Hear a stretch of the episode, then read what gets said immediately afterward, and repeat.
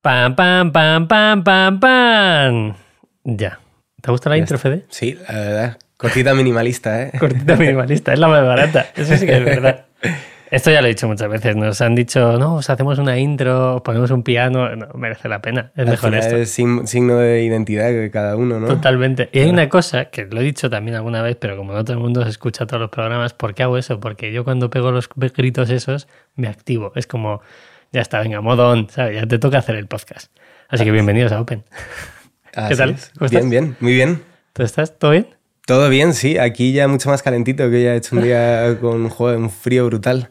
Pero aquí estamos muy a gusto, la Ha verdad. llegado el invierno tarde, pero llegará, llegará, le toca. Tenemos a Fede, Fede de Sepia. Tu apellido nunca lo he sabido. Para mí, Sainz Robles. Primer Sainz apellido, Robles. Rueda. Segundo apellido, que siempre mi madre se queda en un segundo plano.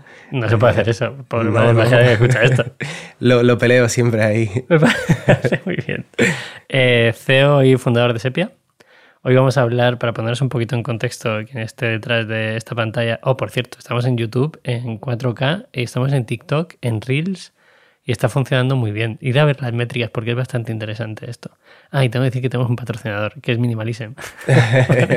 si alguien quiere hacer ropa con su serigrafía, bordadito o lo que sea, ropa de calidad, pues puede escribir a Minimalism, tenéis el enlace abajo y a Sepia también, que hay alguna cosa. Habéis hecho cosas, luego entramos a eso, pero habéis hecho cosas muy interesantes en temas de cocina, por ejemplo. Sí, hay proyectitos ahí muy chulos. Eso lo vi el otro día y me pareció muy curioso. Digo, igual que nosotros vendemos sudaderas, eh, la tecnología de Fede va mucho mejor para este tipo de cosas que no se manchan. Sí, para algunos sí, sí, sí. Ahora entramos, ahora entramos. Sí, yo te tengo stalkeado, así que no, no puede ser. Eh, veréis que hoy muchas de las cosas que decimos pueden aplicar a Minimalism, pueden aplicar a Sepia, porque compartimos muchísimos valores. Y esto es una cosa que me dijeron en una charla, en plan, ¿por qué nunca traes al podcast a tu competencia? Y yo digo, es que no sé si somos competencia, yo creo que somos complementarios, estamos remando hacia el mismo sitio, pero aquí está Fede para, para explicar si somos competencia o no. Así es. Vale, eh, Fede, empezamos eh, como siempre. ¿Quién eres tú?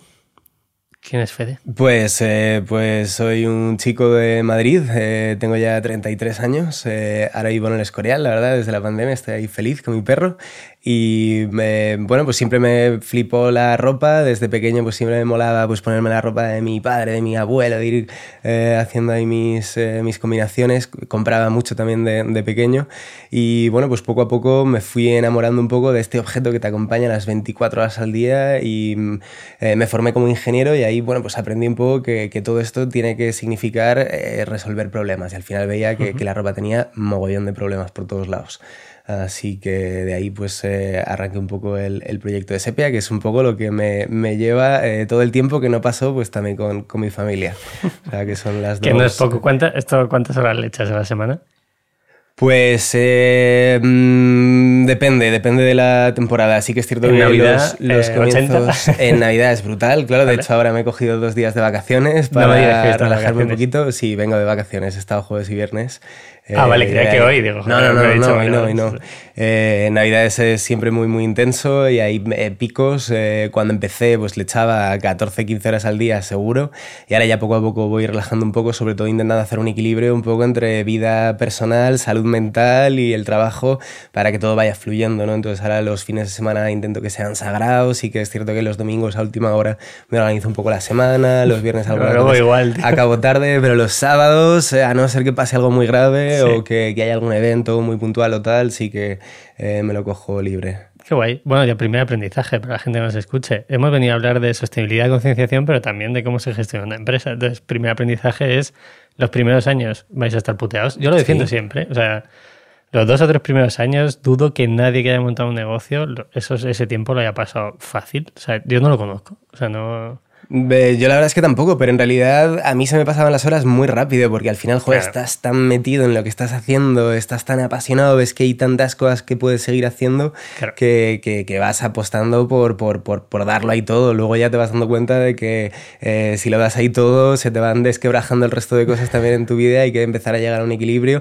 y sobre todo aprender a disfrutar lo que estás haciendo. Eso al es. final ya si te metes en una dinámica de trabajo infernal, de no acabar nunca, eh, pues también te vas quemando y te vas desmotivando Entonces también hay que empezar a llevar equilibrio, pero sí que es cierto que hasta este año, después de seis años ya, es la primera vez que me he cogido tres semanas de vacaciones de verdad. O sea, hasta ahora me he ido cogiendo, pues me cogía tres días y el fin de semana, cositas de estas, y ya este año ha sido las primeras buenas vacaciones que me he pegado desde que he empezado Sepia y ha ido todo bien, ¿eh? La empresa no se ha caído, no, no se ha incendiado. Lo vi en LinkedIn, ¿no? Lo publicaste y la gente... Era, o sea, a ver, Fede en LinkedIn tiene bastante tráfico, eh, publicas cosas que están bien.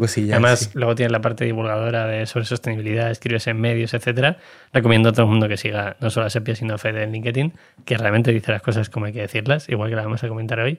Y yo vi los comentarios en plan, muy bien, ya llega el momento. No sé qué era, como, como que ya llega el momento. Sí, da un mogollón de ánimos. Es que al final parece que tener el éxito, eh, sobre todo cuando estás emprendiendo, es estar agobiado, angustiado y con estrés todo el día. Y a mí me parece horroroso, al, al revés. Eh, yo creo que también es bueno que, que, podamos eh, poner encima de la mesa ejemplos de, oye, cómo se puede hacer una empresa que crezca, que, que a la vez pues trate bien a la gente y que a nivel personal también pues te, te permita tener un equilibrio entre todas las cosas de, tu vida, que no todo es esto, que si el día de mañana de repente la empresa cierra, eh, pues te has quedado completamente aislado del mundo, ¿no? Entonces...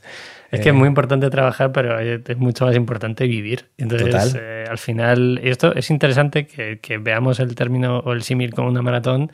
Tú puedes correr una maratón a toda hostia y reventarte, y puedes correr una maratón disfrutando del proceso. Entonces, más o menos es igual, ¿no? Yo oye, puedes vivir a sprint una o dos semanas, pero si vives todo el año de sprint, pues el año y un día a lo mejor tienes que parar y quedarte en la cama porque no te pueden mover. Así es, así es, así es. Además a mí me pasaba siempre de pequeño en las épocas de exámenes, eh, en la universidad, que al final estabas dos, tres, cuatro semanas a tope y acababan los exámenes y estaba luego una semana en la cama. me, cogía todas las enfermedades posibles porque al final te bajan tanto las defensas en ese momento eh, que, que, te hundes. Entonces sí que eh, ya en los últimos años intento mantener un equilibrio. Al final, oye, pues echan muchas horas y eh, yo creo que nunca llegas a desconectar del todo, eh, incluso el fin de semana eh, o de viaje, pues estás viendo cosas o estás hablando con gente o estás leyendo cosas también, o sea que no es apagar y encender, yo no llevo un control horario como tal, lo tengo que llevar obviamente por, temas legales, por temas legales y burocráticos, obviamente lo llevo, pero, lo llevo, pero hay muchos momentos que, que, al final pues estás trabajando, aunque estés tomando una cerveza con un colega, porque estás ya empezando a pensar o, o estás descubriendo cosas o estás incluso, oye, pues desarrollando proyectos que luego se pueden llevar a cabo. Qué interesante que has dicho que cuando terminas un pico de actividad, eh, tu, tu, defensa baja y te pones malo. ¿Cuántas de las personas que nos escuchan mucho autónomo, freelance y tal? Y es curioso ver en Twitter cuando llega Navidad, en plan, ya solo quedan dos días para que me pueda poner malo. Exacto. A todos nos ha pasado eso, tío. Como, no puede ser. O sea, el cuerpo defiéndete de otra forma. Bueno, vamos con las preguntas rápidas. Claro. Año de vida de proyecto 6, ¿ya lo has dicho? Sí. Eh, ¿Equipo ahora mismo? Somos 22. Hostia. Incluyendo gente de tiendas, ¿no? Incluyendo gente de tiendas. Sí, en tienda tenemos cuatro, en Valencia tenemos tres, que tenemos ahí el servicio de atención al cliente. Vale. Y aquí en Madrid, en la oficina, pues estamos el resto. ¿En lanzadera seguís teniendo? O... No, eh, salimos ya de lanzadera hace un par de años y justo la persona que empezó conmigo en Valencia, Pilar, ella es de Valencia, vive en una preciosa casa frente al mar. Se vino aquí a Madrid cuando entramos en Google en 2018, yo creo que fue. Eh, estuvo un año viviendo en Gran Vía, en la puerta del Primark. La pobre lo pasó fatal y me pidió si podía volver a Valencia y empezar a teletrabajar. Y justo un mes antes de la cuarentena empezamos a teletrabajar con ella desde allí. Sí que se iba algún verano, se pasaba un mes y veíamos que al final el departamento de atención al cliente de algún modo no interactúa tanto con el resto del equipo como el resto de departamentos y que podíamos hacerlo de forma muy fluida. Y la verdad es que ella se ha ido encantada a Valencia, eh, ha montado también ahí su equipo, tenemos una pequeñita oficina para ellas y la verdad es que eh, nos complementamos muy bien. Vienen una vez al mes, más o menos, mes y medio, para que de algún modo pues, no perdamos la dinámica de, de, pertenencia ¿no? de equipo, pero, eh, pero están ahí, están encantadas y yo también encantado de tener un sitio al que tener que ir de vez en cuando, tan fantástico como es Valencia. Ahora es más barato, porque acuérdate cuando nosotros bajamos a Lanzadera. O sea, Fede y yo nos conocimos en Google, luego hemos coincidido en, Lanzadera. Cuando nosotros bajamos a Lanzadera Valencia, solo había ave y era un pastiche. Era un pastizal. Sí. Y ahora yo creo que. Yo encontraba aves de 90 euros ida y 90 euros vuelta. Que te salía mejor quedarte a dormir tres días. Y te salía mucho más barato ir en coche, que lo hablaremos de la sostenibilidad. pero es que económicamente era más barato ir en el coche. Yo conocía gente que iba en avión, tío. Joder, eso sí que es una flipada. A mí es que lo de llegar a Barajas me parece horroroso. Ya, pero era como. O sea, esto es sentido común, ¿no? Era como, eh, son ciento y pico euros ir y volver, eh, son cuatro o cinco horas, en avión creo que eran 35 minutos, y había gente que decía, mira, yo lo siento mucho, pero tengo hijos, tengo familia, cojo un avión, me planto y me vuelvo el mismo día. Cosas que pasan. Pero bueno, eh, equipo 25, 26 personas. 22. 22, ¿vale? inversión externa. Pues inversión hicimos eh, una primera ronda en 2018, eh, esta de 3Fs, eh, que fueron unos 190.000 euros más o menos. Luego hicimos ya la siguiente en el 2020, justo durante la pandemia, fue una ronda muy rara. Conseguimos cerrar una parte justo antes de la cuarentena y una parte durante la cuarentena. ¿Cómo llevaste eso? Porque encerrado en casa pues fue muy complicado, la verdad. Justo eh, eh, aquí entraron dos fondos, un fondo de capital riesgo que es Faraday y un fondo de, impacto que es el Fondo Bolsa Social. Y el fondo Faraday eh, justo dos semanas antes nos hizo el ingreso del dinero, justo antes de cuarentena. Eh, obviamente empezamos en cuarentena, mi pareja además que es investigador sabía que esto iba para largo, o sea que no iban a ser dos semanitas como pensábamos. Por eso te fuiste a Escorial. Y eh, exacto, y, y pues, eh, joder, pues durante las primeras semanas sobre todo de cuarentena no se sabía muy bien qué iba a pasar, cerramos todos la venta online porque veíamos que, ostras, que no tenía sentido, ¿para, qué, ¿para qué vas a querer una camisa estando en tu casa encerrada? Para nada. Y podíamos poner en riesgo a, pues, a los mensajeros, tal, decidimos cortar completamente y al cabo de un par de semanas vimos que eh, la gente empezaba a interesarse por el producto, hicimos eh, mucho empuje sobre todo en, en, en, contar un poco las historias que había detrás de, de, la gente que estaba produciendo nuestras prendas. Nosotros producimos de forma local y al final también, oye, pues empezábamos a contar que ya no solo la camisa mola porque no se mancha y tal, sino porque también genera puestos de trabajo, genera una industria. Y justo además en esas primeras semanas se vio un poco la necesidad de, que, mm, de, de tener una industria en nuestro país, ¿no? De repente, oye, es que, es que no se podían hacer mascarillas porque es que no teníamos industria. Vaya mierda de... de, el movimiento de llamar a las fábricas a Portugal a ver si se podía hacer mascarillas? Pues lo primero que hicimos fue, eh, sobre todo en estos primeros momentos en los que no había tejidos, no había nada y estaba todo el mundo desesperado, pusimos nuestros tejidos a disposición del ministerio, además que estaban pidiendo eh, tejidos, lo que pasa es que no estaban todavía, no, habíamos pasado las normativas, ni siquiera se habían publicado casi las normativas de, mascarillas. Eh, donamos un montón de tejido, uno de los talleres nuestros de Barcelona hicieron pues como 10.000 mascarillas con los tejidos que les mandamos, sin saber un poco a ciegas, porque no sabíamos realmente si iban a funcionar o no. Sabíamos que como el tema este de la, eh, repelencia del agua eh, podía ser interesante porque al principio te acuerdas que se pensaba que era por las gotas, hasta que luego ya se pasó a entender que era por aerosoles y no por gotas. Pero bueno, eh, vimos que podía tener sentido, y, pero en ese sentido regalamos. Luego ya al cabo de meses pasamos, hicimos las pruebas de las normativas que fueron sacando, porque no fue, no fue una, fueron varias que fueron cambiando, validamos y efectivamente, oye, servían nuestros tejidos, así que lanzamos unas colecciones de mascarillas que la verdad es que se vendieron fenomenal, pero nos generaban mucha tristeza en realidad estar vendiendo mascarillas, porque constantemente como que nos recordábamos a nosotros mismos qué estaba pasando en el mundo, ¿no? Así que ya en el tercer cambio que hubo de normativa que teníamos que volver otra vez a pasar exámenes, decidimos dejarlo. Al final ya había muchas soluciones. Nosotros al principio lo hicimos un poco porque eh, no había. Eh, eh, pues oye, pues nosotros podemos hacerlos, pero nuestro foco no estaba ahí y descubrimos una cosa muy curiosa y era que nuestros tejidos son, vamos, actúan también como antivírico y en menos de dos horas se eliminaba el 95% del coronavirus. Era algo que, que no contábamos con ello y mira, pues un dato nuevo que sacamos de ahí. Nosotros tuvimos una reunión, me acuerdo perfectamente, que también cerramos la web y tal, pero fue una más de decir, oye, hacemos mascarillas. Y el equipo fue como, yo no quiero vender mascarillas. Y, ya está. O sea, ahí se zanjó todo, en plan, bueno, pues Minimalism no hace mascarillas y ya está. Fue muy curioso, fue es un momento raro. Yo creo que se nos ha olvidado. Solo nos quedamos con la parte entre comillas bonita, pero se nos está olvidando. Vale, o sea, inversión tienes Faraday, eh, bolsa social. Faraday y bolsa social, sí. Y con ellos hemos hecho dos rondas, una en 2020 y otra en 2021. Vale medio millón la primera y un poquito más la segunda. Qué bien. Eh, ¿Facturación? ¿Sabes más o menos por los años? Sí, em, hemos ido más o menos multiplicando por dos cada año, eh, menos en el 2020, obviamente. Conseguimos crecer, pero crecimos un 20% más o menos.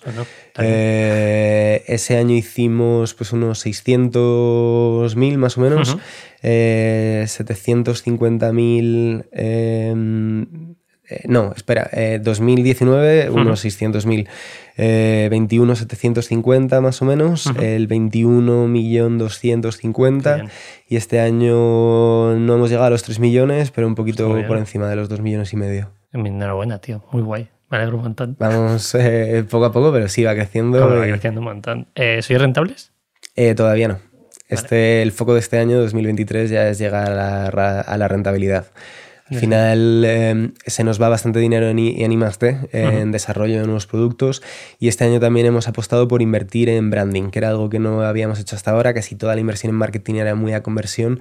Y nos dábamos cuenta de que para poder seguir creciendo y para poder sobre todo generar una estructura de marca sólida, pues también había que, que hacer estas inversiones en, en, branding. Y ahí se nos ha ido colando un poco de, de, pérdidas, pero yo creo que este año eh, tiene buena pinta y que llegaremos a la rentabilidad seguro. Seguro que sí. Eh, ya hemos hablado un poco de la historia. Eh, sí que me gustaría saber, o sea, no solo cómo, cómo nace Sepia, que ya lo he dicho, es la parte de ingeniero industrial tuya, etcétera, que era un producto que, que, se pueda, que salpique, entre comillas, aunque ya hemos visto que para el COVID también funcionaba. Pero me interesa mucho saber cómo evolucionáis de un primer producto, que si no me equivoco fue la camisa o el polo, a lo que tenéis hoy, donde incluso la gente se puede comprar un traje o también tenéis pantalones, etcétera. ¿Cómo hacéis esa evolución a lo largo de los años? Pues yo creo que es una evolución bastante orgánica, en el sentido de que mm, al final, eh, bueno, en el, principio efectivamente empezamos con una camisa, una camisa de hombre y una camisa blanca además, eh, porque entendía que era el producto con el que de algún modo mejor se podía explicar las ventajas de la tecnología. Al final, una camisa blanca es el, tu prenda de ropa más coñazo. Se mancha enseguida, se arruga, eh, se amarillea, yo que sé, le pasan un montón de cosas, ¿no? Las camisas blancas siempre es como ese objeto tan delicado que hay, que hay en casa. Y luego también porque prácticamente en el 100% de los armarios de todos los hombres hay una camisa blanca. ¿Quién no tiene una camisa blanca en su casa? ¿no? una boda, una, eh, tomar una cerveza se llevarla. exacto, entonces de algún modo nos servía como, eh, primero como primer ejemplo un poco para, para, demostrar las ventajas de la tecnología y luego para entender quién podía ser nuestro target. No teníamos ni idea. Eh, más o menos intuíamos por dónde podían ir los tiros, pero no teníamos ni idea. Entonces, en lugar de centrarnos en un producto eh, más específico de algún target en concreto, lanzamos esta primera camisa para también entender quién nos la iba a comprar y sobre eso ir eh, adaptándola. Y luego al final nuestro objetivo de algún modo es poder vestirnos de los pies a la cabeza con prendas pues, que funcionen mejor y que además sean más sostenibles. Con lo cual, eh, pues con la tecnología que desarrollábamos para camisas podíamos también lanzar polos, lanzar incluso prendas de mujer, adaptándolo un poquito conseguimos también hacer camisetas y luego pues hemos querido seguir haciendo pues el resto de productos, ¿no? Los pantalones hemos estado casi dos años en el proceso de I+.D. hasta que hemos conseguido lanzarlos. Difícil, ¿eh? Nosotros estamos ahí y uff, eh, es un lío. Es un lío, sobre todo nosotros, porque tenemos eh, un concepto muy claro de lo que queremos y eso hace que, eh, que, vayamos a cosas muy específicas y que tengamos que rechazar el 99% de las posibilidades que hay. Para nosotros, norma número uno, todo tiene que ser de material reciclado y reciclable, tiene que ser circular. Todos los tejidos al final vienen con mezclas más o menos porcentaje, pero siempre hay un poquito de lastano, un poquito de poliamida, un poquito de algodón, un poquito de tal. Em, luego, el poder aplicar pues, todos los tratamientos también pues, para que efectivamente para que sea antibacteriano y no huela, para que no se manche, para que no se arrugue, etcétera, eh, que se pueda producir de forma local y que además luego pues eh, consigamos que dure lo máximo posible para el usuario. Entonces, joder, pues ahí, por ejemplo, en el pantalón estuvimos pues un año haciendo pruebas de, nosotros además empezamos desde el origen, desde los hilos eh, que, queremos, modificamos, construimos un tejido, lo acabamos, en ese proceso igual son cuatro o cinco meses hasta que llegas al tejido final o a la prenda, la pruebas y dices, mm, me, gusta, pero... no me queda bien. Ah, cambiaría un poquito esto, se nos ha quedado demasiado gramaje o nos hace no sé qué, entonces hay que volver otra vez a empezar todo el proceso y son procesos bastante largos y luego ya nos metemos en la fase de diseño, que me imagino que ya es la donde entráis ya vosotros, de fitting, de tal, que eso ya eh, intentamos avanzarlo previamente, pero también nos lleva, nos lleva bastante tiempo. Qué interesante. Eh, que ya luego entramos en futuro, pero me, parece muy interesante saber qué vais a sacar más, porque ahora abarcáis desde eh, camisetas, polos, ropa de mujer, traje, pantalón. Así es. ¿El traje hace cuánto lo habéis sacado? Eh, hace un par de semanas. Eh, sacamos una americana mm, eh, más de verano, mucho más ligera, mm, de estas que te puedes meter en el bolsillo, la sacas, está perfecta. y ya hace un par de semanas sacamos ya un blazer más estructurado, más de traje formal. Em, lanzamos también los pantalones el año pasado, lanzamos también vaqueros que están, eh, están saliendo muy guays. Y el objetivo es un poco. Bueno, y sudaderas también lanzamos este, este invierno. Y el objetivo es poder seguir llenando eh, el armario de, de, las prendas con las que nos vestimos en el día a día. O sea, todo tema de ropa deportiva estamos fuera de ahí. Eh, todo el tema de ropa ya de ceremonia, vestidos de novia, cosas de esas tampoco entraremos ¿Habéis probado? ¿Habéis hecho algo de deporte que os encaje o no? Pues es que al revés, nosotros intentamos de algún modo extraer toda, toda la tecnología que ya existe en ese sector. Al final ha sido uno de los sectores que más ha evolucionado a nivel funcional en cuanto a performance de las prendas. Eh, yo me acuerdo ya hace 10, 15 años, yo ya llevaba pues, eh, camisetas estas de Dry Fit, de Coolmax, pero claro, eran todas naranjas con un fluorescente detrás, con un tal que no te podías poner para irte a una cena o a una reunión. cogían un olor del demonio después de Exacto, las malas sí, las buenas no, pero las malas lo cogen también. Yo, que le doy mucha caña, lo, los terminan cogiendo también. A ver, ya ha evolucionado y mucho. Y ha evolucionado mucho, entonces justo nosotros lo que queríamos era joder, pues ya que tienes esa ropa tan guay para ir a correr o para ir a hacer deporte, eh, que dependiendo de, las personas, pues igual son 4 o 5 horas en toda la semana, el resto de las 24 horas al día que estás vestido, que llevas, ¿no? Entonces justo es donde queremos nosotros, eh, donde vemos el hueco, donde vemos que, que tiene sentido nuestra marca y en marcas de deporte hay un montón ya, cada una con tecnologías mm, súper específicas. Yo me acuerdo hace, cuando era pequeño había zapatillas para correr y ya está. Y ahora ya hay zapatillas para correr si eres supinador y vas a hacer trial por la noche, dos días a la semana, tres horas y pum, y tienes como una cosa muy, muy concreta. Nosotros al revés, queremos cubrir todo el resto de prendas del, día a día, que tenemos un montón eh, todavía por hacer y el tema de deporte, a pesar de que eh, sí que hemos hecho algunas pruebas o algunas marcas de deporte se han interesado y tal, vemos que perdemos el foco y que, que, ya hay marcas que están haciendo cosas muy chulas y que el aporte de valor que podemos tener ahí tampoco es tan interesante. Qué bueno, interesante. Eh, pivotamos a sostenibilidad. Ya has hablado de durabilidad, de dónde venís con los productos. Eh, nosotros en Minimalism intentamos hacer las cosas lo mejor que podemos, ¿no? Ya es, es, un punto en el que la gente juzga casi cualquier cosa. Y me gusta que estés aquí porque así compartimos las hostias. Porque yo estoy muy acostumbrado a que eh, esto nos pasó en un podcast, lo voy a contar. Eh, vino Javi de Totem a hablarnos de su proyecto y claro, compró una botella de agua y la dejó encima de la mesa y, y lo grabamos, hicimos cuatro fotos y era una botella de plástico. Y la gente eh, casi nos insulta, en plan, mucha sostenibilidad, mucho que, eh, pero tenéis una botella de plástico. Digo, una botella de, agua del invitado. O sea, no puedo decirle que se muera de sed. Si ha cogido una botella de agua, no pasa nada. ¿Cómo ves tú personalmente la sostenibilidad y cómo traduces eso a Sepia? Bueno, pues yo creo que la sostenibilidad al final es eh, entender que eh, el mundo es finito, ¿no? Y que tenemos recursos finitos en este planeta y que tenemos que, y que, que, seguir haciendo de algún modo eh, las cosas como las estamos haciendo hasta ahora, ya sabemos qué puede pasar, ¿no? Ya, esa visión apocalíptica del mundo la conocemos todos. Entonces, la sostenibilidad al final consiste un poco en entender que para que no suceda todo eso hay que generar cambios a día de hoy para, que, mm, para no llegar a ese, a ese futuro apocalíptico. ¿no? Em, y al final es un camino, no es, un, no es una cosa que haces si te pones una etiqueta o haces una landing en tu web contando que eres sostenible, sino que al final es un proceso en el cual cada uno, yo creo, en su sector y en su segmento, pues eh, intente hacer soluciones que sean buenas para los usuarios y que efectivamente Em, la gente quiera consumir y que a la vez pues vayan reduciendo enormemente el impacto que tenemos sobre, sobre el planeta y que, que, vayamos entre todos pues eh, yendo hacia alejarnos de ese Mad Max eh, apocalíptico y poder llegar a, a, un futuro pues mucho más prometedor para todos. Esperemos que no llegue, pero pues, yo no sé qué haría. Esto lo hablo con algún amigo en plan, si es Mad Max mañana, ¿qué haces? Yo, o sea, yo lucharía, pero pero habría que ver hasta qué punto merece la pena. Eh, habría que verlo. Habría que verlo. Si se puede no llegar, mejor. Así es. Y, y, en ese sentido yo creo que, que, hay, mucho, hay mucha esperanza de, de, hacer cosas. Yo siempre hablo de lo mío, que es lo que me sé, que es eh, mi sector, que es, que es la ropa.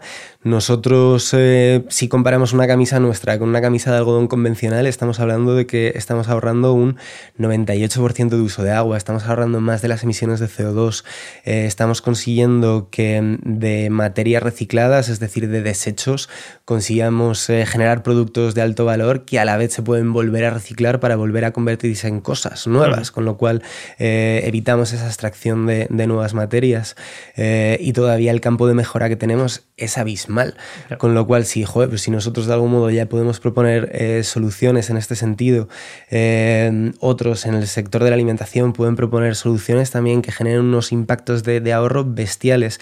Entre todos, pues vamos, eh, los, que de algún modo generamos soluciones, vamos proponiendo alternativas para los consumidores y los consumidores, pues poco a poco también, que somos todos consumidores, pues vamos interiorizándolos, vamos cambiando ciertos hábitos y yo creo entre todos eh, yo soy muy optimista ¿eh? con lo que puede pasar En, el, en el futuro. Eh, ¿Qué poder o sea, le das tú al consumidor versus la empresa? ¿Quién tiene más responsabilidad y quién tiene más poder? Yo creo que, que, aquí ya no solo son consumidores y empresas, sino que entran también gobiernos, porque al final son los que legislan y, muy importante, medios de comunicación que se nos olvidan siempre, que al final son un poco los que generan ese eh, conocimiento o esa parte de divulgación que también es súper importante. Yo creo que las empresas tenemos eh, la oportunidad de, de poner eh, a disposición de los consumidores productos pues, pues, pues más sostenibles o, mejores para ellos, ¿no? Con lo cual nosotros tenemos esa responsabilidad de algún modo de, mm, intentar proponer soluciones. Ya, los problemas ya lo sabemos todos, ya sabemos lo mal que va el mundo, etc. Eh, pues eh, por lo menos nosotros desde, desde Sepia lo que planteamos es, oye, ¿de qué manera poder resolverlo? De una forma que además sea buena para el consumidor y poder de algún modo intentar explicarle em, qué es lo que hacemos de la mejor forma posible para que a la hora en la que decida comprar un producto pues, pues tenga una posibilidad de compra que pueda ser tal vez mejor que otra.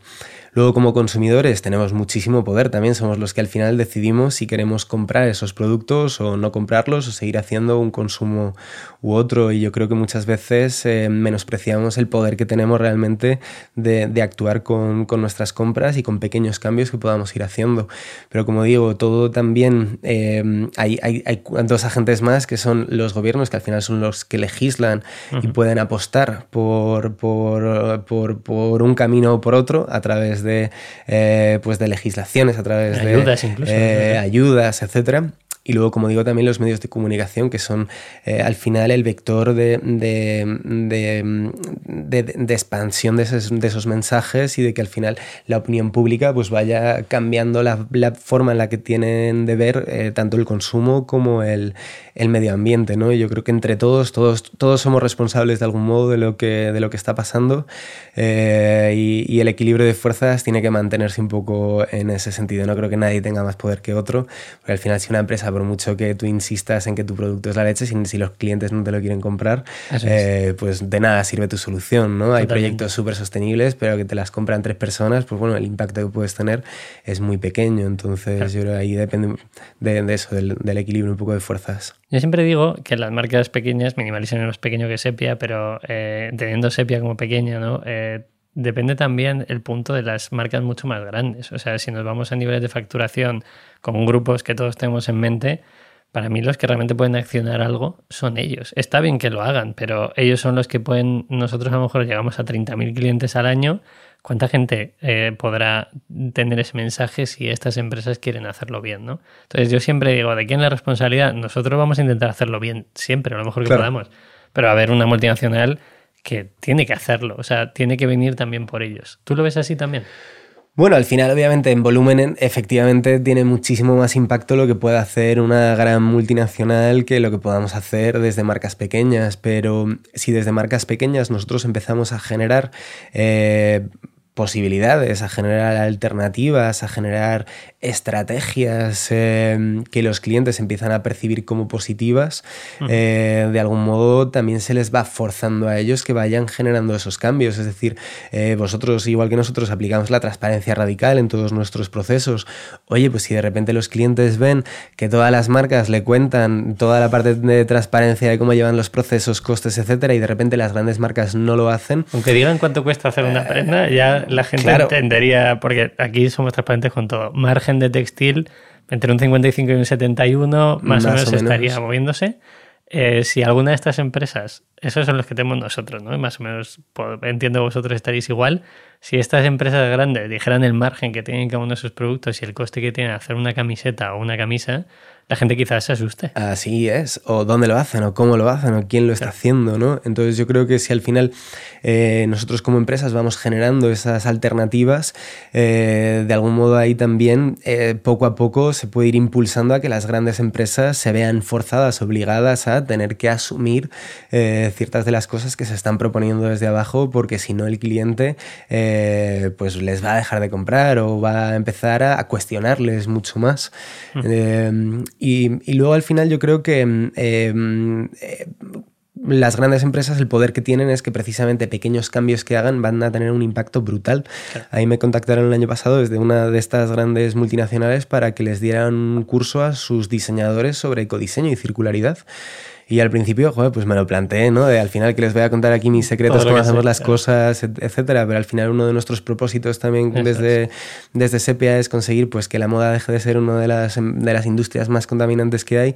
Y obviamente nosotros desde Sepia podemos llegar a un número reducido de, de personas. Sin embargo, si ayudamos a que las grandes compañías, aunque, aunque reduzcan un 1% su, su impacto, estamos hablando de cifras tan descomunales que realmente sí que tiene sentido y, y me lancé a ello y estuve ahí. ¿Les cobraste bien por par semanas? Eh, les cobré lo justo, tampoco. Eso hay que cobrarlo bien, Está que cobrarlo bien. Vale, eh, pregunta personal, ¿cómo llevas tú el hate? O sea, vivimos en un entorno que cuando decimos no, somos sostenible o consciente, etcétera, la gente da muchas hostias por dar, ¿no? O lo juzga todo, más que dar hostias, lo juzga. Primero, ¿por qué crees que lo juzgan? Y segundo, ¿cómo has ido evolucionando tú? Porque a mí personalmente, al principio, sea, a mí que me insulten por este podcast o por el canal de YouTube no me importa, ¿no? Pero que insulten por intentar hacer las cosas bien en Minimalism es como si las puedo hacer mal. O sea, quiero decir, eh, puedo ir evolucionando, ¿no? ¿Cómo has ido evolucionando tú y cómo lo llevas cuando alguien hatea, cuestiona, etcétera?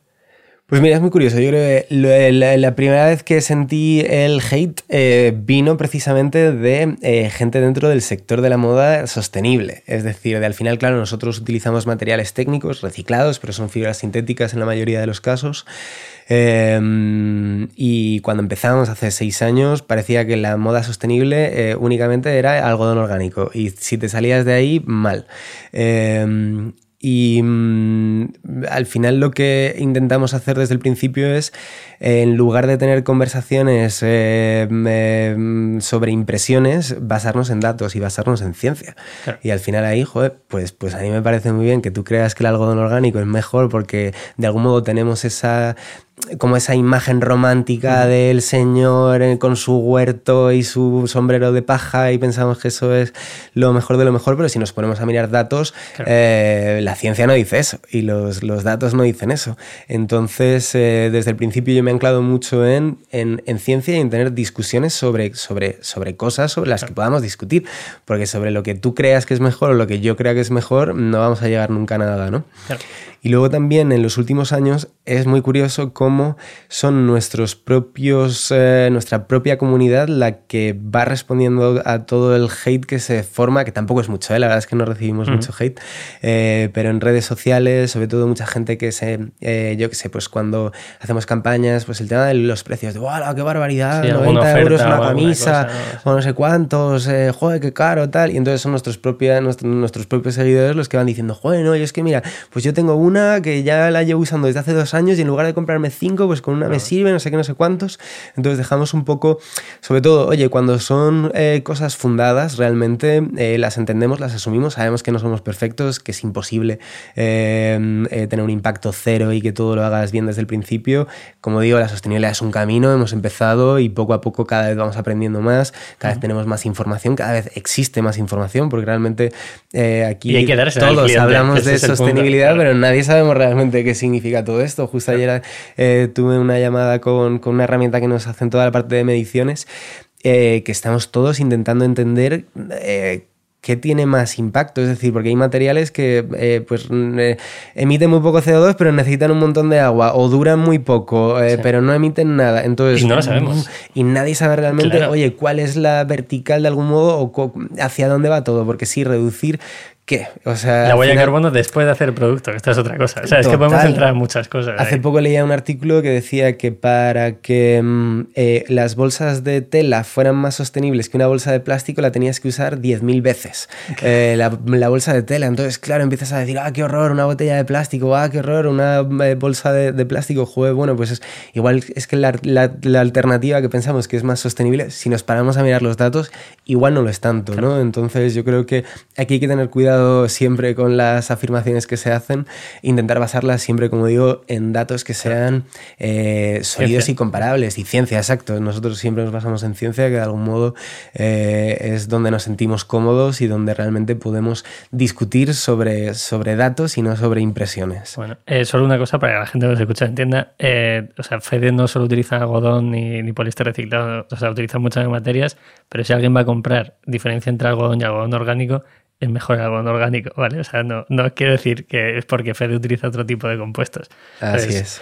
Que, que, que vayan a la web y lo vean, que ahí está toda la información, ¿no? Y las comparativas también. Eso es. Al final nosotros, por ejemplo, en Minimalism hacemos todo con algodón orgánico buscando la durabilidad, pero si metiéramos algo, metemos poliéster en las mochilas, en las carteras y tal, pero porque son productos diferentes, ¿no? Entonces, que la gente entienda que hacer el monitoreo de todo eso, esto es algo que el otro día me decían, no, pero es más sostenible quitar la huella de carbono. Y digo, hombre, depende de hacer un producto en Bangladesh, trasladarlo a Madrid, enviarlo desde Madrid, eh, hacerlo con algodón que no es algodón orgánico y luego quitar la huella de carbono, quizás que no tengas que quitar la huella de carbono si lo haces de una forma mejor, ¿no? Entonces, ¿es sostenible eso? Bueno, pues que la gente cuestione cosas. Exacto, yo creo que, o sea, realmente Llevamos hablando de sostenibilidad muy pocos años. Eh, eh, eh, yo lo comentaba hace, hace poco con unos amigos, de realmente hasta hace mm, yo creo que no más de 10 años no quedó claro que el cambio climático era algo cierto. O sea, hasta entonces Nuestros padres se lo creen ahora. Claro, o sea, yo creo que no llevamos tanto tiempo siendo conscientes de esto y hablando sobre sostenibilidad y proponiendo soluciones. De hecho, por ejemplo, en moda, eh, uno de los grandes problemas que hay es el tema de la circularidad. Eh, solamente el 1% de, los, de las prendas vuelven otra vez a reciclarse para convertirse en, nuevas prendas. El otro 99% de, de, ellas no lo hacen, ¿no? Eh, entonces son temas relativamente nuevos eh, para, para, todos nosotros eh, y al final, joder, pues las empresas también tenemos que eh, proponer soluciones que sean mejores que las que existan, pero también entendiendo la disponibilidad de materiales que hay, cómo está a día de hoy la tecnología, la logística y un poco todo, y con eso intentar tomar las mejores decisiones basadas en datos. Y sobre eso seguramente se pueda seguir mejorando, por eso a mí me flipa pues estar muy en contacto con los centros de investigación, con los laboratorios, entender un poco hacia dónde van los desarrollos tecnológicos para ir consiguiendo minimizar eh, todo y seguramente que las soluciones que estemos poniendo ahora encima de la mesa dentro de 10 años las miremos y diremos, ostras, qué horror, eh, mira cómo hemos avanzado, mira cómo hemos conseguido ir mejorando y optimizando, pero si no hacemos nada nos quedamos paralizados hasta que todo sea perfecto y el impacto sea cero, no avanzamos. Nunca llegará el año 10. O sea, si no llega el año 1 y decimos, venga, podemos investigar un poquito o vamos a buscar, nosotros por ejemplo tenemos el certificado, ahora entramos en certificado, ¿vale? Pero en Minimalism creamos un certificado totalmente gratuito para que la gente nos escuche y lo entienda, que es el de residuo textil cero, ¿no? Que tú compras un producto y según te llega a tu casa, el transportista puede recoger mercancía y se lleva reutilizado, reciclar, ¿no? Y lo hacemos con Recu Madrid, Recu Barcelona y tal. Debo decir que el año pasado ninguna empresa se puso en contacto con nosotros siendo el, certificado gratuito. El año anterior sí, vino la GAM, vino Pompey, hubo más gente, ¿no? Pero es curioso porque el tema de certificar algo y decir lo estoy haciendo bien es como, nosotros decíamos, ¿cómo llamamos a esto? Residuo textil cero. ¿Por qué? Porque intentamos que el impacto sea menor, ¿no? Que lo decías tú de la circularidad. Vale, pero ¿cómo llegamos a esto para que el cliente lo entienda? Porque hay muchas veces que llega el proceso de pago, intenta comprar y dice, no lo entiendo. Entonces, esa segunda vía, ese vídeo de, no, este producto viene aquí o este aquí, tiene todo el sentido. Si nos ceñimos a certificados, vosotros tenéis, estáis en Bicorp. Sí. Utilizáis, entiendo que la empresa que os hace los estudios de datos es Bicom. Así es. ¿Vale? Eh, ¿Algún certificado más pues. Eh, Vegan también tenéis. Eh, ¿Perdona? El Vegan. Sí, también, también somos eh, Vegan, que eso es. Eh, es, ridículo, porque tendría que ser la base de todo. Total. Eh, estamos eh, certificando algunos productos eh, con Ecotex, que al final es un sello de, sobre todo de químicos. Nosotros las mochilas no lo exigen también. Claro, sí, para vender en algunos países también ya empiezan a exigirlo. Em, y, en realidad un poco hasta ahí, porque como bien dices, eh, es que hay mogollón de certificaciones que muchas veces lo único que haces es pagar y te ven todos los papeles y te dan el, el ok un poco a lo que estás haciendo, aunque yo creo que son importantes, es decir, para las empresas que somos pequeñas es una putada porque son muy caros los, las certificaciones, tienes que tener gente de tu equipo destinada a rellenar todas las solicitudes, toda la burocracia un poco que hay, pero yo creo que mm, es una manera también de, de poder tener ciertos estándares de, de, mínimos, porque claro, yo puedo decir que, produjo todo en España, pero, eh, ahí está que... la gente lo crea o no se lo crea. Eh, claro, pero a mí mi duda es, ¿tiene más sentido pagar un certificado al que tú le mandas un informe y que no van a tu fábrica a verlo? o ir tú a tu fábrica y enseñárselo al cliente. Ambas cosas, ¿eh? Y muchos certificados van a tus fábricas y lo miran in situ y tienen que hacer ciertas comprobaciones. Pero yo creo que, que, ambas cosas pueden ser un poco compatibles, ¿eh? Tanto el, el, Bueno, nosotros es que eh, a, mí no se me ocurriría estar produciendo en sitios donde no he estado. eh, sí, que usted una entrevista tuya que decías, eh, si es que lo hacemos porque creo que tiene sentido. O sea, quiero decir, tú puedes ir a Portugal o cuando vamos, en plan, está a 400 kilómetros, 600 kilómetros si te vas a Bangladesh o te vas a China, a ver qué está pasando. Exacto. Certifícalo. Incluso nosotros al principio en alguno de los talleres íbamos eh, y de repente te das la vuelta y estaban haciendo otra cosa. Y pasa aquí en España. ¿eh? Y entonces eh, nosotros también nos cuesta mucho solidificar proveedores porque tenemos que tener una confianza con ellos muy grande. Al final para nosotros es igual de importante que las prendas generen muy poco impacto medioambiental como que puedan generar realmente impacto social y que se generen puestos de trabajo en condiciones dignas y, y de formas en las que nosotros también nos sentimos cómodos, ¿no? Entonces, eh, yo creo que es, igual, de, o para nosotros es, importante el mantener esa relación muy cercana con los proveedores, pero también creo que los sellos de certificación de algún modo... Em, consolidan los logros conseguidos. Eh. Para mí alguno me parece un poco incoherente. Y nosotros, por ejemplo, llegamos a la, última reunión de Bicorp, donde te dicen lo que vas a pagar, ¿vale? O sea, te lo dicen en la última. Y justo una semana antes, eh, Central Lechera Asturiana entra a ser empresa Bicorp. Eh, para mí no tiene ningún sentido. O sea, la industria que más contamina del planeta haciendo leche en un envase que no es reciclable, casi, casi que lo están metiendo ahora y porque hay obligación por la Comunidad Europea. Entonces yo llegué a esa reunión y dije, ¿alguien me puede explicar esto? Y me dijeron, bueno, la respuesta fue bueno. Y dije, pues lo siento mucho, pero yo no voy a pagar, eh, no puede ser. Entonces, esas incoherencias a mí me, me, crean mucho estrés. Es decir, joder, si tienes dinero y te compras un sello, es, es, es el problema de la gente que, que tiene, puede hacer ese tipo de cosas. ¿Hasta qué punto crees que se puede llegar a comprar esto? Además de que ya se paga. O sea, eh, para que la gente lo entienda, pagas un fijo y un porcentaje de ventas al año. ¿vale? para, que, para que veáis cómo funciona. Tampoco es muy, alto ¿eh? el, el, cobro que hacen ahí y en realidad em, el proceso que ellos tienen de validación es muy largo. O sea, nosotros hemos estado un año y medio hasta entrar dentro de, de Bicom eh, y son muy detallistas. O sea, de Bicorp. De, Bicorp. De Bicorp. Bicom sí, perdona, es que hay veces que. Claro, son buena gente. ¿no? he hablado de veces con ella. Eh, fueron muy detallistas, eh, entendiendo cada uno de los procesos, nos pidieron un mogollón de información, de entender realmente el impacto que nosotros hacíamos. Em, y en ese sentido, al final ya no solo tú tienes una, un sello, sino que tienes una nota dentro de distintos ámbitos. Al final es una certificación muy holística que no simplemente se va a pues, el uso de agua o el uso de, de, CO2, sino que realmente eh, engloba todos los aspectos de la empresa. Te plantean también mejoras y tú cada tres años para renovarlo tienes que ir mejorando también ciertos aspectos, con lo cual no es simplemente un sello que me pongo, sino es un, un, proceso de mejora constante que también va presionando a que vayamos siendo mejores cada vez. Eh, y ahí también yo, para nosotros de algún modo también nos sirve para...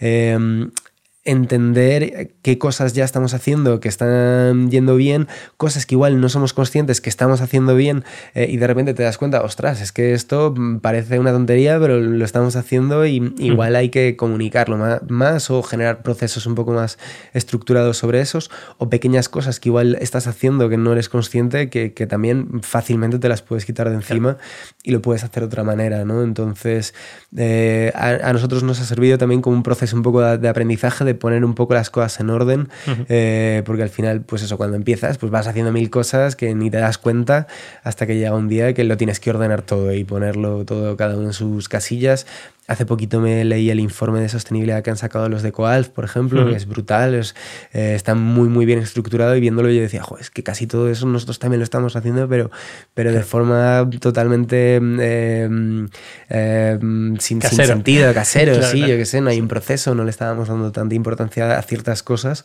que si las ordenas, pues tiene, eh, tiene interés tanto para los clientes como incluso para los inversores, como para nosotros como equipo, eh, para entender que estamos haciendo las cosas guay, que yo eso también es una de las motivaciones principales de todo mi equipo. Probablemente en cualquier otra empresa estarían cobrando más y eh, tendrían... Em, em, eh, menos problemas. Menos problemas, exacto. Pero yo creo que a todos nos motiva mogollón saber que estamos haciendo las cosas bien. Em, y, y, si eso también te sirve pues para seguir también incluso motivando al equipo, motivándote a ti mismo, pues también bienvenido sea, ¿no? Pero sí que es cierto que en el tema de los sellos hay, sobre todo, a mí lo que más me, mm, de algún modo me genera inquietud es que eh, hay demasiados y no hay ninguno oficial. ¿no? De, realmente, pues cada uno ahí apuesta por sus indicadores, que son los que ellos toman.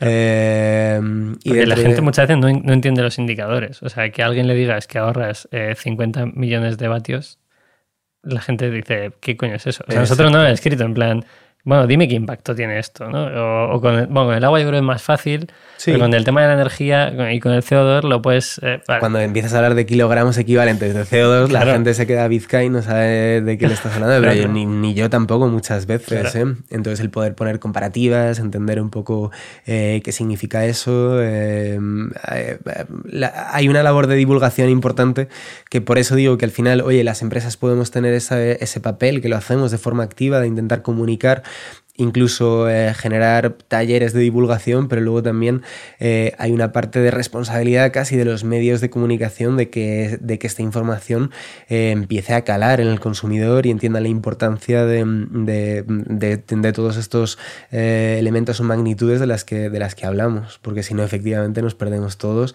y de nada sirve tener mil datos si no los sabes leer o no sabes qué significan. Totalmente de acuerdo. Eh, o sea, me gusta lo que me ha dicho, no había caído en eso, que a lo mejor el certificado es evolución, ¿no? Es, oye, te doy el certificado ahora, tienes un score y a partir de ahí tienes que ir mejorando visto así, eh, yo no tomo, o sea, no tomo leche, pero entiendo que soy vegetariano desde hace mucho tiempo. tampoco me quiero meter en terreno donde no me llaman, pero sí que entiendo que. A mí me encantaría que alguien de, de Bicorp lo esté escuchando y se siente un día. Son muy buena gente también, ¿eh? yo les conozco bastante, además coincido con ellos en muchos eventos y entiendo también que dentro de cada uno de los sectores em, se pueden hacer las cosas bien o se pueden hacer las cosas muy mal. Eh, una cosa es que estemos en una industria, joder, pues eh, comentas, ¿no? Que, que que la industria de la alimentación es de las más contaminantes que hay, pues es que otra es la textil también. Entonces, eh, oye, pues se puede seguir eh, haciendo ropa porque seguimos todos teniendo que vestirnos, eh, aunque ya tenemos suficiente ropa en todo el mundo, pero se pueden hacer las cosas muy bien o muy mal. Oye, pues la gente seguirá tomando leche, se puede hacer de, buena manera o de muy malas maneras. Entonces ahí entiendo que puede haber compañías en sectores críticos, como incluso el nuestro, es que el nuestro es uno de los peores también, Totalmente de acuerdo. pero que puedan de algún modo hacer las cosas mucho mejor de las que se podrían estar haciendo, ¿no? Por, intentar echar ahí una lanza a, favor o por lo menos para... la evolución me parece interesante. O sea, creo que todos, o sea, no puedes cortarlo de raíz, ¿no? Entiendo que hay una industria detrás, etcétera, y lo que hay que intentar es ver cómo solucionar ese problema. Yo lo veo un poco más así. Así es. Pero bueno, eh, partiendo de esa base, yo creo que eh, de sostenibilidad estamos listos ya, más o menos. Sí. Sí. Hablamos de tráfico, de cómo conseguís eh, captar clientes. Porque ahora tenéis, o sea, cuando nos conocimos era 100% online eh, y ahora tenéis también la tienda física en calle Hortaleza, ¿me equivoco? Hortaleza 102. Hortaleza 102. Eh, ¿Qué porcentaje de ventas tenéis ahora en físico y en, en online, más o menos? Pues mira, en em, lo que es el e-commerce eh, representa este año un 68% más o menos de la facturación. Luego tenemos un 10% que viene de la tienda online, eh, de la tienda física, perdona. Eh, alrededor de otro 8% más o menos en marketplaces y luego el resto en, en, B2B y en colaboraciones, que es igual representa pues como un 15, si sumo los porcentajes seguro que no me cuadra. No es la primera vez que pasa, pero a mí me pasa en todas las charlas también, no te preocupes. Bueno, más o menos. Más, o, menos, ¿vale? Em, ¿Y cómo hacemos para captar clientes? Pues, eh, pues gracias a tener una fantástica directora de marketing y un muy buen equipo de marketing, porque yo la verdad es que eh, es donde más débil soy, donde menos conocimiento tenía, la verdad de, marketing. De hecho, al principio eh, eh, me, cuestionaba siempre un poco a Verónica porque no entendía lo que estaba haciendo. Eh, no entendía que porque si poníamos un anuncio, porque no nos estaban comprando, ¿no? Y entonces al final, bueno, pues entendí que es una estrategia compleja. Al final, pues es un mix de todo. utilizamos obviamente muchos canales digitales, pues de captación utilizamos mucho Facebook Ads, Google Ads, Native Ads, que también nos funciona bastante bien, branded content que empezamos a hacer este año y también vemos que tiene mucho sentido. Eh, luego también hay una parte muy orgánica. Nuestro producto, de algún modo, la gente se lo tiene que creer. O sea, no al final es un diseño bonito, ah, me lo compro porque me mola el diseño de la camiseta, sino que nosotros lo que estamos contando es, espera, es que es una camiseta o una camisa con tecnología que va a hacer que no tengas que plancharlo, que no va a acumular olores, que no se va a manchar. Entonces, la gente primero, se lo primero tiene que entender que ese producto existe, porque abres una nueva categoría que no existe. Totalmente. Con lo cual, eh, los primeros años fueron duros. De, de, de hecho, todavía la gente sigue flipando Alguna vez que voy, oh, tírate algo encima, y te tiras algo, wow. Es como, joder, yo estoy aburridísimo, sí, ya, visto, he visto mil veces, ¿no? Eh, pero la gente todavía no se lo creía, ¿no? Entonces, pues primero eh, tienes que eh, explicar que esa tipología de producto existe y luego convencerle de que efectivamente lo que les cuentas es verdad. Y entonces ahí al final ya no solo es una campaña de te pongo un anuncio en Facebook, sino que tengo que tener pues opiniones de clientes también que demuestren que eso es cierto, tener em, dentro de la página web información suficiente como para que el cliente entienda cómo le va a quedar la prenda, cómo es de tacto, cómo es de tal, poder resolver un poco todas sus dudas, eh, tener un buen, muy buen servicio de atención al cliente y atención postventa. Y un poco entre todo conseguimos ir eh, captando clientes. Al final, lo bueno es que cuando el cliente accede a comprarnos, em, hay muchas posibilidades de que continúe comprando el resto de prendas del armario. La verdad es que tenemos una tasa de recurrencia muy buena. ¿Cuánto es más o menos? Pues eh, cada mes más o menos el 35% de la venta viene de clientes recurrentes. Un cliente al año suele hacer 1, 35 compras. Em, y, y, luego también es un cliente que eh, cuando entiende las ventajas del producto eh, se vuelve bastante fan y empieza a comprárselo su primo, su madre, su amigo, su tal. Entonces, de algún modo, eh, eso también nos ayuda mucho a, diluir un poco los costes de, captación de, de marketing. ¿Hacéis PR también? O sea, ¿habéis empezado a hacer algo con medios, periódicos, revistas? Sí, sí. Eh, desde hace un año más o menos empezamos a hacer tanto eh, branded content en medios como sí que hacemos mucha labor y eso desde el principio fue lo que mejor nos funcionó. Eh, de forma muy orgánica, pues contar a los periodistas, oye, que hay una camisa que no se mancha, que no tal, todo el mundo flipó y la verdad es que nos publicaron en, pues, en todos los periódicos. Sí, en, el hormiguero? el hormiguero nos han sacado dos veces. Eso todo de forma orgánica a través de las agencias de comunicación que se ponen en contacto con ellos. Em, y, eso también genera mucho em, em, eh, como que la gente se lo cree realmente, ¿sabes? O sea, yo le puedo contar cualquier cosa, pero si hay un artículo de un periodista del, Economista que te cuenta que hasta una semana usando la camisa, que ves que eso no la ha patrocinado nadie, que es completamente orgánico, pues la gente dice, ah, ostras, pues sí, o eso, si lo ven en el hormiguero, ahí no hay ni trampa ni cartón, exacto. Yo no tengo ahí un Photoshop detrás para hacer un vídeo, sino que está saliendo en directo y está funcionando. Y eso eh, eh, también genera, pues eso, más confianza en, en los clientes.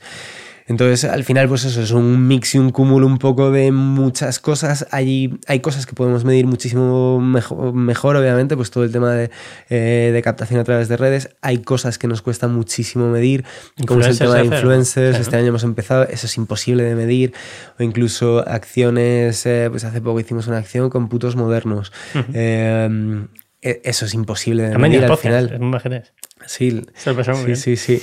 Eh, pues cosas como esas, al final de reconocimiento de marca, no tienes ni, pu- ni puñetera idea de cómo medirlo, pero de repente, oye, pues ves que las ventas siguen creciendo en web, que de repente en Zalando estamos vendiendo un montón, que la gente va a la tienda física y, oye, ¿qué marketing he invertido yo para llevar a la, tienda, a la gente a la tienda física? Prácticamente nada. Pero la gente llega y conoce la marca. Oye, ¿cómo la has conocido? Pues porque detrás ha habido una estrategia de marketing que consigue Claro. que igual no hayan comprado en la tienda, pero igual se van a Amazon, se van a Zalando o llegan a la tienda Claro. física. ¿En Amazon estáis también? Sí. Sí. ¿Qué tal?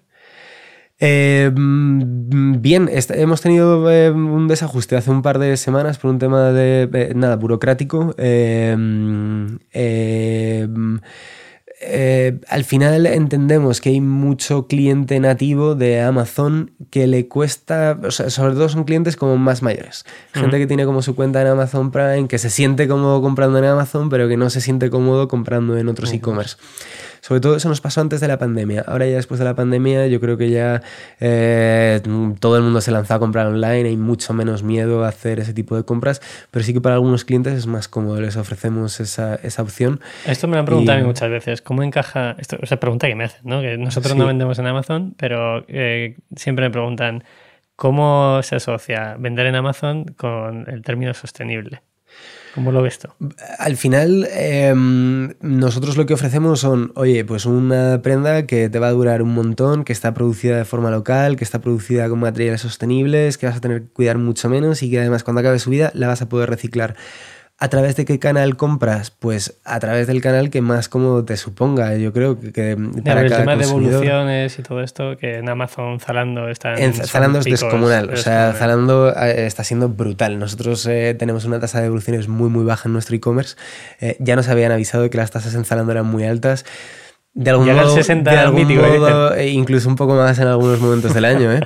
Eh, de forma ingenua, nosotros pensábamos que a nosotros nos iba a pa- no nos iba a pasar y efectivamente Ya. nos, nos está pasando. Y ahí nos lo estamos replanteando, porque efectivamente. eh, eh, pues a nivel logístico el impacto medioambiental es brutal. Nosotros sí que es cierto que hasta que abrimos nuestra tienda física no existía ningún sitio donde te lo pudieras probar. Claro. Entonces intentábamos eh, desde el principio, pues eso, facilitar mucho al cliente que lo pudiera cambiar o devolver, porque al final entendemos que es un tejido completamente distinto al que a un tejido de algodón convencional. Entonces, oye, a- a- hay un montón de gente a la que le flipa el producto y hay gente a la que no le gusta y no Claro. pasa nada. O sea, también partimos de, de esa base de que hay algunos clientes, pues oye, pues que por lo que sea no les encaja, no pasa nada.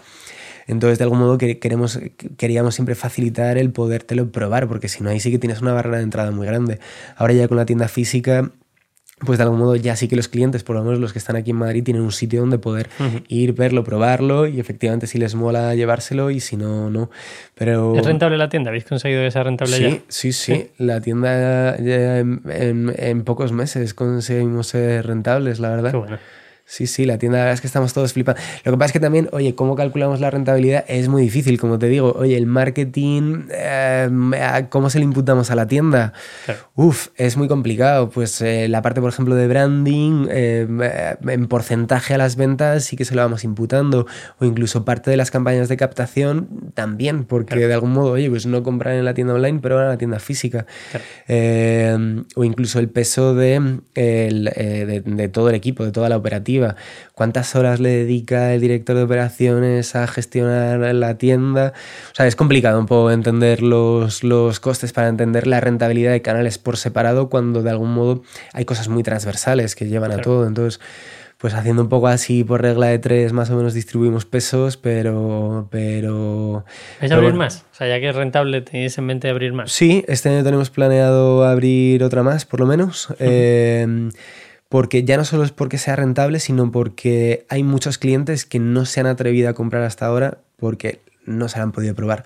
A mí me viene un mogollón de gente, guau, sí, guau, os llevo viendo desde hace un montón. ¿O qué talla Joder, tienes tú, no? Siempre, para hacerse la claro, idea, de, eso "Guau, era siempre me ha bien". apetecido comprarlo, pero yo qué sé, nunca, nunca me he fiado. Me apetece verlo y tocarlo algún día, tal. Y entonces ahí hemos visto cómo esa barrera se ha roto en Madrid eh, y hemos conseguido que muchos, eh, pues eso, gente que en, en esta fase del embudo, ¿no? que ya te conocen y que están a punto, pero tienen ahí sus dudas y al final, pues por lo que sea, deciden no, no comprar, el poder realmente llegar a, llegar a todos ellos. eh. Qué interesante. ¿Dónde? ¿Habéis pensado? Eh, pues probablemente en Barcelona. A mí me tira mucho Valencia, ya lo sabes. Eh, yo soy de Madrid, pero he vivido ya, yo creo, 8 o 9 años en Valencia y me flipa. Eh, pero al final, por volumen de clientes que tenemos, creo que, que, tiene más sentido Barcelona. Estamos ahora en la búsqueda. Qué interesante. vamos con las preguntas del chat. O sea, de, no del chat de directo de la gente, no del, ¿cómo se llama? ¿Chat GTP? ¿O bueno, lo que vale unos cuantos billones de dólares. Todo el mundo sabe de lo que estamos hablando. ¿Cómo diferenciáis de vuestra competencia sostenible, porque es verdad que cada día hay más empresas sostenibles claro. o, que dicen ser sostenibles, ¿no? que buscan ese punto.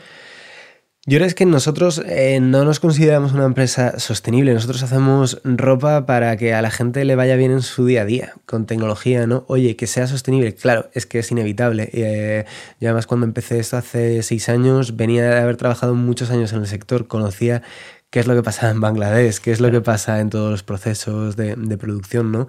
Con lo cual, eh, para nosotros la, sostenibilidad o el ecodiseño son como cosas básicas eh, sobre las que eh, partimos pero realmente nuestro foco no es hacer cosas sostenibles, sino es hacer prendas súper funcionales para los usuarios, que les vengan muy, muy bien en su día a día y obviamente van a ser sostenibles.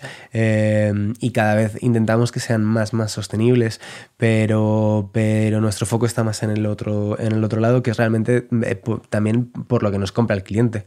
Además, se lo preguntamos mucho. Sí que es cierto que con el paso del tiempo la sostenibilidad ha ido cogiendo más importancia a la hora de la decisión de compra de los consumidores, pero cuando les preguntamos oye, ¿por qué nos has comprado? Número uno, por no tener que planchar la camisa. Qué interesante. 100%. Eh, o sea, incluso lo del antimanchas, que es muy visual, que no sirve mucho para campañas y tal, eso es una de las últimas cosas de las cuales em, que valoran los clientes. O sea, el cliente valora que, pues eso, que, em, que saque la camisa de la lavadora, ya esté prácticamente seca, la cuelga en una percha y se la puede poner en horas, eh, la puede tener en una maleta, la saca de la maleta, está perfecta, se la puede poner varios días y no va a estar oliendo. Y eso realmente es lo que, lo que consigue resolver un problema, ¿no? Que al final, yo en la moda, eh, eh, todo ese tema de problema-solución Claro, como parecía que no había problemas, pues eh, no se proponen soluciones. Sin embargo, la ropa tiene un mogollón de problemas. Eh, y entonces ahí cuando conseguimos realmente, o donde creo que nosotros somos fuertes, es precisamente ahí, ¿no? En entender cuáles son los problemas que le puede pasar a una persona en su día a día con su ropa, que al final es eh, tu segunda piel. Básicamente lo que ves de una persona son su cara, sus manos y su ropa y es lo que va contigo todo el rato y de qué manera poder resolver esos problemas a través de pues, la investigación de los nuevos materiales y por supuesto haciéndolo de la forma más sostenible posible. Pero en ese sentido... Eh, los que vengan por detrás que, que, piensen más en el valor, en el objetivo final que en, oye, voy a hacerlo todo sostenible. Yo escuché una frase del CEO de Coalf que dijo, esto tiene que ser sostenible, pero a la gente le tiene que gustar llevarlo. También.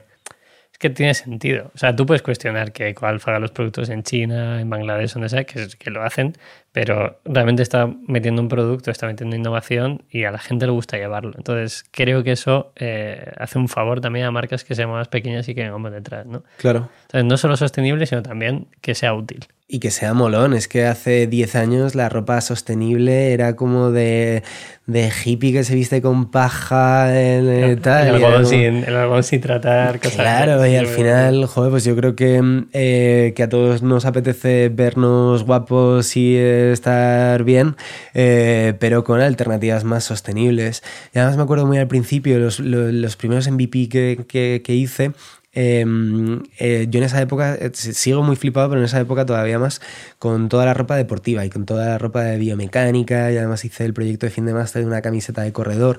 Y ahí estudiaba mogollón el patronaje de ver de qué manera pues podías hacer que la prenda pues, te acompañara mucho más en los movimientos. Eh, y entonces la primera camisa que planteé, y además eh, que, había estudiado diseño en moda, que entendías pues de dónde viene el cuello de una camisa, eso es súper anacrónico, que, sigamos teniendo camisas con, con, un cuello alto y con unos puños y tal. Eh, yo planteaba diseños mucho más futuristas, pues que en lugar de un puño pues fuera un elástico, que tal, no sé cuántos. Y cuando se lo enseñaba a la gente decían, ostras, toda la parte de tecnología que me has contado me mola, pero yo no me voy a poner eso. Yo quiero una camisa que parezca una camisa normal, con la que me sienta cómodo, con que, que me quede bien, pero que a nivel visual no me, no me, no me interrumpa. Y, y, ahí es donde eh, desde el principio eh, pusimos mucho foco también en la parte de diseño. Nosotros hacemos prendas muy básicas, pero que están muy bien pensadas para que le queden lo mejor posible al mayor número de personas posible y que a pesar de que sea una camiseta negra, sea una camiseta negra molona que te quede guay. Eh, porque efectivamente, si no te queda bien, no te la vas a poner. Y al final todo el esfuerzo que hayamos hecho nosotros en generar un producto sostenible se va a la mierda porque si lo van a usar dos días, pues eh, todo el impacto dividido entre dos días eh, sale en un... Sale muy mal. Sale muy mal. Sí, sí. comparto totalmente la última estrofa que acabas de decir, o el último párrafo, porque es mucho filosofía nuestra también. decir, claro. que sí que el producto, tiene que, o sea, el producto tiene que ser sostenible porque te tiene que gustar llevarlo, ¿no? Y con las mochilas, por ejemplo, era, vale, vamos a buscar una mochila sostenible que sea útil, pero que esté guapa. O sea, no puedes llevar algo que no te guste, ¿no? Al final la gente y te sientes un poco identificado con la prenda que llevas también. Total. Eso es importante para las otras marcas que vengan haciendo cosas, ¿no? Que es sostenible ya, pero necesitas que alguien lo compre. Decías tú antes, el impacto, si te compran tres, pues el impacto es a tres. Si eres capaz de vendérselo a mil, diez mil o veinte mil personas, el impacto puede ser mucho mayor. Así es. ¿Cuál es el último desafío o el futuro desafío que tiene Sepia? Uh, pues eh, tenemos unos cuantos. Por un lado, seguir desarrollando el resto de productos del armario. Eh, me apetece mucho meterme ya en ropa interior, en ropas de abrigo, ver de qué manera. Joder, pues la ropa interior, por ejemplo, eh, prácticamente el 100% lleva el astano. Eso no se puede reciclar. Estamos haciendo ahí muchas investigaciones de ver de qué manera conseguimos que sea completamente circular, o como digo, el resto de, prendas de abrigo. Luego nos apetece mucho también entrar en en el tema de colaboraciones con, con otras marcas, ¿no? o lo que intentamos llamar un poco de transferencia tecnológica. Y al final llevamos ya muchos años de investigación en la cual ya no solo hemos desarrollado tejidos que hacen ciertas cosas, sino que hemos conseguido eh, procesos enteros de codiseño. Pues para hacer la camisa, por ejemplo, la camisa no solamente lleva un tejido, eh, lleva unas entretelas, que son las piezas estas que hacen que los cuellos sean más rígidos, llevan botones, se cosen con hilos, tienen una etiqueta. Entonces ya hemos conseguido desarrollarnos nuestras propias entretelas del mismo material, eh, los propios botones, los hilos, para que llegado el momento la camisa se pueda triturar y convertir en otra. Nosotros, como digo, hacemos cosas muy, muy básicas en un fondo de armario, pero entendemos que esa tecnología tiene mucho sentido para poder aplicarse en marcas que tengan otros targets determinados que no quieran llevar una camisa blanca básica, sino una prenda con X diseño, X estampados o, lo que sea. Y en lugar de eh, atraer diseñadores a que nos hagan cápsulas a nosotros, al revés, podernoslo llevar, a poder transferir un poco toda esa, todo ese conocimiento y todo ese, toda esa tecnología hacia, hacia otras compañías. Interesante. Y luego estamos eh, empezando a entender eh, todo el canal de wholesale, que hasta ahora no habíamos tocado que entendemos que, como decía, el poder llevar prendas a puntos físicos es muy importante para, el cliente. Eh, me, encantaría poder estar abriendo mil tiendas, eso es inviable, pero sí que puedo intentar llegar a mil pequeñas tiendas multimarca donde poder tener los productos físicos y donde los clientes en Pamplona se puedan acercar a no sé dónde y, puedan verlo, tocarlo y comprarlo desde ahí. Pero es un sector, creo, complicado. Llevamos seis meses intentando entender por lo menos el ecosistema de cómo funcionan los showrooms, los tal, exacto. Es bastante. Yo lo, toqué una vez para ver si tenía sentido. Lo desestimamos esa vez, lo estoy volviendo a tocar por si acaso tiene sentido ahora. Y uf, cada vez que entro en el sector me, me, agobia. Entre márgenes y no, esto no sé qué, temporada tal, es como... Sí, sí. Es que además te, nos ha hecho cambiar toda la operativa. Nosotros, eh, imagino igual que vosotros, diseñamos un producto y en cuanto lo tenemos ya más o menos variado, ¡pum! Incluso preventa antes de que llegue la producción. Y eh, ahora ya no tanto, pero hace dos años la colección de verano la terminábamos en abril y en, mayo, y en mayo ya estaba disponible de algún modo en la web y trabajar en wholesale te, te, toca prepararlo todo con un año vista. Eh, con lo cual te cambia toda la operativa de, de, diseño sobre todo, pero también, oye, nos facilita también muchas cosas, porque muchas veces era llegar el prototipo ese día, hacer sesión de fotos para lanzarlo al día siguiente, y íbamos muy acelerados con los tiempos y de algún modo pues nos, nos toca cambiar un poco toda la, la, operativa, pero sí, es un mundo a investigar eh, que a mí me apetece la verdad un, un montón, eh, meterme en el, en el canal y ver qué pasa. Bueno, pues eh, Fede, nada más. ¿Algo más? ¿Quieres decir algo a la gente que nos esté escuchando? Mm, ¿Algún apoyo a Marta de Greyhounders? Te dije otro día, dile algo que le dirías a, un emprendedor que esté naciendo. ¿Qué le dirías tú? al Fede de hace 10 años? Pues que, que, tenga paciencia, que yo creo al principio, ¿no? Siempre todos como queremos que pasen las cosas ya eh, y que, que, que siga teniendo de algún modo claros los valores, que, que, que, puedes crecer más rápido, más lento, pero si tú estás contento y a gusto con lo que haces, te vas a ir a poder dormir todas las noches bien. Eh, que he conocido algunos ejemplos de pues, gente que por lo que sea en algún momento se han acabado prostituyendo para poder hacer un pum en un momento dado eh, y creo que eso no funciona. Al final yo me siento mucho más cómodo yendo al ritmo que vamos, teniendo muy claro el propósito eh, y disfrutándolo también en, en, cada momento y que eso al principio va a ser muy duro, pero luego poco a poco se va estabilizando, yo creo, la, la situación. Así que bueno. ánimo y que yo creo que el mundo necesita soluciones, joder, que ya los problemas los conocemos todos, sobre todo a nivel medioambiental, tenemos clarísimo cuáles son los problemas y lo que nos falta, en lugar de estar todo el día quejándonos, es que cada uno dentro de lo que le apasiona, en mi caso es la ropa, pues poder eh, generar soluciones y generar alternativas para que, como digo, entre todos consigamos no llegar a esos futuros apocalípticos, sino que el futuro pues, sea mucho más chulo. Interesante, eh, mil gracias. Yo aprendí un montón. O sea, que espero que la gente que esté ahí también aprenda. Me alegro mucho de que Sepia crezca. Eso significa que minimalice. Eh, intentaré crecer por detrás, a ver si llegamos a coger. Y a ti que estás escuchando este podcast, haz lo que ha dicho Fede. No solo te centres en los problemas, sino que intentes buscar una solución que yo creo que es la clave. Eh, nada más, tenéis todos los enlaces, Sepia, Fede, todo lo tenéis en la parte de abajo, cosas que hemos comentado también. Y nos vemos en el siguiente podcast. ¿Te lo has pasado bien? Yo me he pasado muy bien, Pepe, sí, la verdad. Muchas gracias. Gracias a ti por venir, tío. Un placer. Y hay una cosa que podéis hacer. Coge este podcast, envíaselo a un amigo, a una amiga, a tu chico, a tu chica, que así se hace más viral y llega más gente, que cuanto más gente lo escuche, más impacto tiene y mejor comprará a la gente. Así es. Así es. Nada más. Chao, chao. Gracias.